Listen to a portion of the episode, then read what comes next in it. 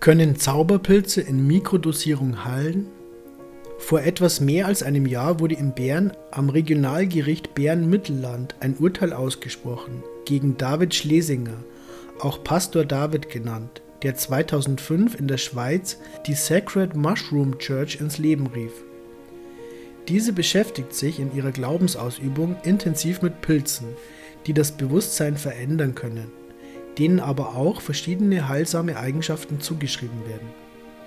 Mitglieder und Spender können die Pilze direkt über die Kirche beziehen.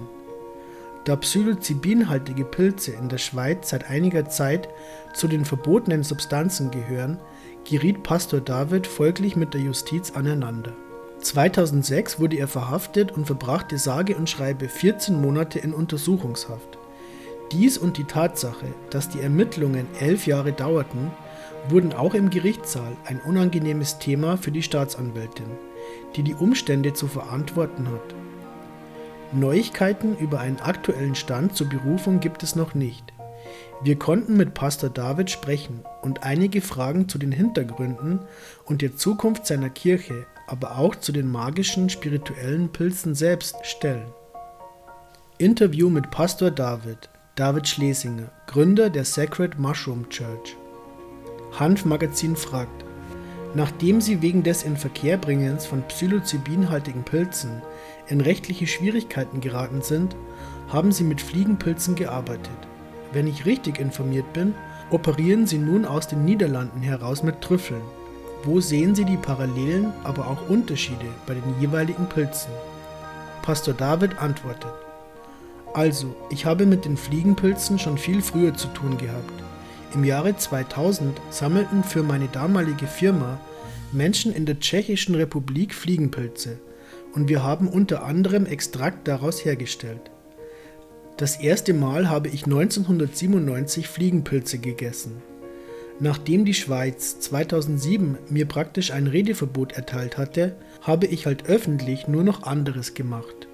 Ich habe in 2007 und 2008 das sogenannte Vlies gezüchtet einen Schimmelpilz, der aus dem trockenen Fliegenpilz wächst.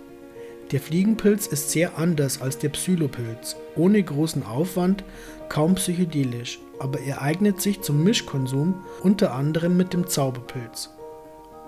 Die Zaubertrüffel hingegen sind genau das gleiche wie die Zauberpilze. Die Trüffel sind verklumptes Mycelium, ohne Substrat dabei. Das ist biologisch gesehen der gleiche Organismus wie der Fruchtkörper, der als Pilz bezeichnet wird. Wenn die Wetterbedingungen die Pilzfruchtung nicht zulassen, bilden manche Myzelien sogenannte Sklerotin, auch Trüffel genannt. Die Niederländer wurden von der Anti-Pilz-Propaganda auch voll erwischt und mussten auf instrumentalisierte Einzelfälle in den Fake News reagieren und haben alle bekannten Pilzfruchtkörper verboten, inklusive dem Fliegenpilz. Myzelien und Sklerotien wurden aber legal gelassen und nun, zehn Jahre später, kann man sagen, dass die Trüffel sicher in der Legalität angekommen sind. Tatsächlich lassen sie sich leichter versenden, sind viel haltbarer als frische Pilze. Sie sind von der Konsistenz her fester, weswegen die Wirkung häufig langsamer losgeht, weil der Magen mehr aufzulösen hat. Trüffel sollte man sehr gut und gründlich kauen oder mit einem Mixer in Saft einrühren.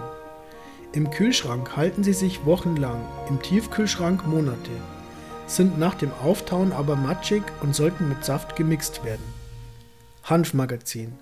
In den 90ern haben viele in meiner Generation Rätsch, Hoffmann, Leary oder Huxley gelesen und daher ihre detaillierten Informationen über psychoaktive oder erleuchtende Pflanzen und Substanzen bezogen. Welche Quelle würden Sie geeignet finden, aus der Interessierte einen guten und wertneutralen Einblick in die Welt der Zauberpilze und anderen psychedelischen Substanzen beziehen können? Gibt es eines, worin auch die von Ihnen betonten religiösen Aspekte behandelt werden? Pastor David, ich habe nicht viel Ahnung von wertneutraler Information. Gibt es die? Rätsch ist ein Ethnopoet Hoffmann und Leary haben meiner Meinung nach mit dem Geheimdienst zusammengearbeitet und heimlich das Gegenteil bewirkt von dem, wofür man sie feiert. Hoffmann hat etwa die traditionelle spirituelle Nutzung von heiligen Pilzen in Europa geleugnet, obgleich es dafür extrem viele Hinweise gibt. Es gibt das Buch Astrotheology und Shamanism von Jan Irwin, dann John Marco Allegros The Mushroom and the Cross. Ich denke, in Zeiten des World Wide Web und allzeit zugänglichem Internet schaut man am besten selber, was einen interessieren könnte. Aerovid, Shroomery, es gibt viele Foren und Informationen. Ich informiere lieber über meine Erfahrung und Sichtweise, als Bücher zu empfehlen. Hanfmagazin Die Staatsanwaltschaft hat für die Aufarbeitung ihrer rechtlichen Schritte gegen sie enorm viel Zeit gebraucht und im Verlauf auch das Volumen des Prozesses und damit des möglichen Strafmaßes immer wieder herunterschrauben müssen. Wie erklären Sie sich das? Pastor David Das Strafmaß, welches die Staatsanwaltschaft von Anfang an im Blick hatte, waren vier bis sechs Jahre Haft. Die lange Zeit ist vergangen, weil die Akten ein paar Jahre lang im Schrank vergessen wurden, wie die Richterin sagte. Kann schon mal passieren. Ich denke, man wollte keinesfalls zu schnell fertig werden. Das Ende könnte ja sehr problematisch für die Schweiz werden.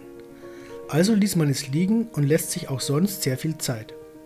Berner sind ohnehin nicht bekannt für rasende Schnelligkeit, aber das war schon extrem. Elf Jahre nach meiner Verhaftung war der erste kurze Prozess, bei dem es nur darum ging, die Staatsanwaltschaft zu decken, wie in der ersten Instanz bei U-Häftlingen allgemein üblich ist und auch von mir erwartet wurde. Hanfmagazin. Auf welche vermeintlich rechtswidrigen Handlungen stützt die Staatsanwaltschaft ihre Klage und wie argumentieren sie dagegen? Pastor David. Die Staatsanwaltschaft wendet den Heroin mit Giftstrecken Zusatzartikel an und wirft mir vor, ich hätte wissentlich eine große Menge Menschen an Leib und Leben gefährdet, zudem viel Geld verdient. Die Staatsanwältin hat zwar circa zweimal so viel monatliches Gehalt wie ich in meinen besten Tagen, aber das Jagen und Fertigmachen von Menschen, die nichts weiter getan haben, als das Fleisch Gottes denen zu geben, die es haben wollten, ich habe niemanden gefährdet, sondern Menschen mit ihrer Heilung geholfen. Also dafür muss die Frau Staatsanwältin Spicher Kämpfer fürstlich mit Steuergeldern zugeschüttet werden. Das ist klar. Für mich ist das Drecksarbeit, die sie tut. Ich würde es nicht für 18.000 Franken im Monat machen. Aber sie braucht das Geld und hat kein Gewissen. Da geht das schon. Ich habe damals sofort drei Argumente gegen meine angebliche Straftat ins Feld geführt. Erstens, das schweizerische BETMG hat eine wichtige Einschränkung, die andere Staaten nicht haben. Dort ist, aus humanistischen Gründen nehme ich an, explizit vorgeschrieben, dass ausschließlich Abhängigkeit erzeugende Stoffe seit 2008 auch Abhängigkeit erzeugende Pflanzen und Pilze verboten werden können. Heilige Pilze erzeugen keine Sucht, weder psychisch noch physisch, und können in der Schweiz also gar nicht verboten sein. Zweitens, die Schweiz hat die Religionsfreiheit garantiert und die heiligen Pilze sind traditionell das Fleisch Gottes. Stichwort Theonanacatl. Die Esser des heiligen Pilzes machen dasselbe wie die Urchristen. Sie essen das Fleisch Gottes, Jesus Christus. Drittens, die Schweiz ist durch die EFTA im Freihandel mit der EU und ein legales Produkt eines EU-Staates kann nicht in der Schweiz verboten sein. Gibt es einen Grund, das Produkt zu verbieten, muss das EU-weit abgestimmt sein. Hanfmagazin. Was hat es mit der Mikrodosierung auf sich? Wie muss man sich als Unerfahrener die Wirkung vorstellen? Pastor David. Die Mikrodosierung habe ich das erste Mal 1999 wahrgenommen. Als ich Informationen bekam, die Zauberpilze würden sehr gut bei Clusterkopfschmerz und Migräne wirken. Nun, knapp 20 Jahre später, haben erste Unis und Forscherteams angefangen, mit Doppelblindstudien die Wirksamkeit zu belegen, und zwar in England, Holland und in der Schweiz. Im Jahr 2019 werden wir die Ergebnisse haben und aus meiner Erfahrung kann ich sagen, sie werden sensationell sein. Mikrodosierung bedeutet, dass man jeden Tag ca. 1 Gramm frischen Trüffel zum Frühstück isst. Jeder kann es machen, jung, alt, schwanger, stillend, krank, sportlich aktiv. Es gibt keine psychedelische Wirkung, keine Beeinträchtigung der Reaktionen, keine Einschränkung im Straßenverkehr oder auf der Arbeit. Es gibt auch keine Abhängigkeit davon. nach drei bis sieben Tagen täglichen Einnehmens spürt man eine Verbesserung des Wohlbefindens, der inneren Energie. Depressive Phasen hören auf, man kann sich besser konzentrieren, aber auch entspannen, wird ausgeglichener, freundlicher, empathischer. Wenn man sich gut fühlt, kann man einfach aufhören, ohne jegliche Nebenwirkungen. Wenn es einem dann wieder nach einiger Zeit schlechter geht, kann man wieder paar Wochen lang weitermachen, bis man sich wieder wohlfühlt. Es gibt keine Toleranzbildung. Man kann, in Deutschland ist es aber illegal, das zu wollen, es ausprobieren, indem man eine Überdosis nimmt und dann die psychedelischen Effekte spürt, so als würde man die Pilze nach langer Zeit das erste Mal nehmen. Wenn man Medikamente einnimmt, die Mao-Hämmer beinhalten, dann sollte man die Dosis so weit verringern, dass man keine Auswirkungen auf die Wahrnehmung spürt. Hanfmagazin wenn Sie die Pilze versenden, können Sie nicht sicher sein, ob die Empfänger sie wirklich in der empfohlenen kleinen Dosierung anwenden. Gab es schon problematische Rückmeldungen von Menschen, denen die Wirkung nicht gut bekam? Pastor David Ich versende Trüffel. Wer sich Ribotussin Hustenmittel kauft, kann das DXM darin auch überdosieren. Natürlich kann sich niemand sicher sein, was dann der Kunde mit dem gekauften Produkt macht. Ich würde gerne Hundebesitzer finden und schauen, ob die Hunde mit Mikrodosierung gehorsamer und freundlicher werden. Die Mikrodosierung ist für 100% der Menschen interessant. Die psychedelische bzw. religiöse Dosierung interessiert nur einen kleinen Teil der Menschheit, sicher unter 10% der Menschen, vielleicht nicht einmal 1%.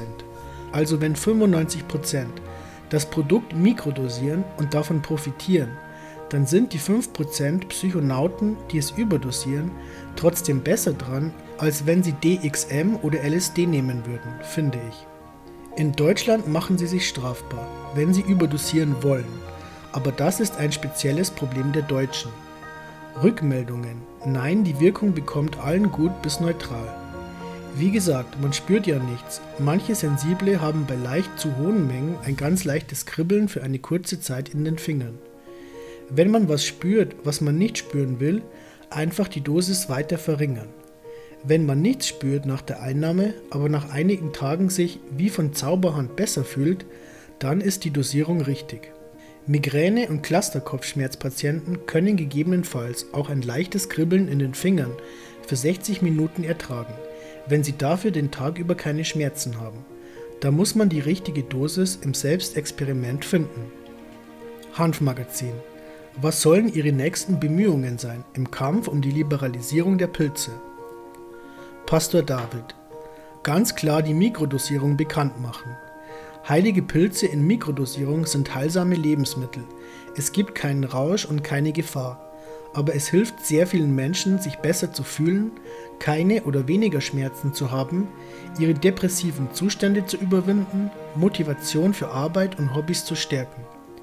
Wenn die Mikrodosierung weltweit anerkannt sein wird und die heiligen Pilze für die Mikrodosierung überall erhältlich sein werden, ist die Legalisierung vollendet. Die Psychonauten profitieren dann auch davon, weil sie sehr günstig sehr hohe Qualität von Pilzen überall leicht bekommen werden. Aber wie gesagt, die Psychonauten sind ein klitzekleiner Haufen verglichen mit der ganzen Menschheit. Hanfmagazin wie wird die Situation der heiligen Pilze in der Schweiz weitergehen? Pastor David, ich werde zeigen, dass die heiligen Pilze keine Abhängigkeit erzeugen und damit nicht durch das BITMG zu verbieten sind.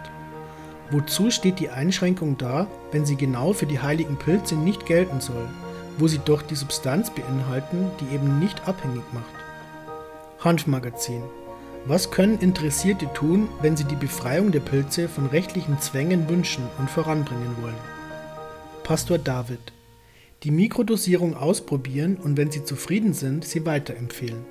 Wenn sehr viele Menschen in Berührung kommen mit den heiligen Pilzen, ohne Angst vor Bewusstseinsveränderungen zu haben und also ihre Angst vor den durch die Staatspropaganda als gefährlich verleumdeten Pilzen verlieren und erkennen, wie gut das Fleisch Gottes ihnen tut ohne ihre Wahrnehmung zu verändern, dann wird kein Politiker mehr Fake-Einzelfälle instrumentalisieren können, um rechtliche Zwänge zu applizieren. Sobald die 500.000 Clusterkopfschmerzpatienten in Deutschland schmerzfrei wegen mikrodosierter Zauberpilze sind, okay, nicht alle, aber sagen wir 300.000 bis 400.000 davon, Sobald die Medien Wundergeschichten von realen, glücklichen Menschen publizieren, die durch die Mikrodosierung ihr Wohlbefinden merklich verbessern konnten, werden keine Argumente mehr da sein, um heilige Pilze zu verleumden und die Esser des Jesus Christus zu verfolgen.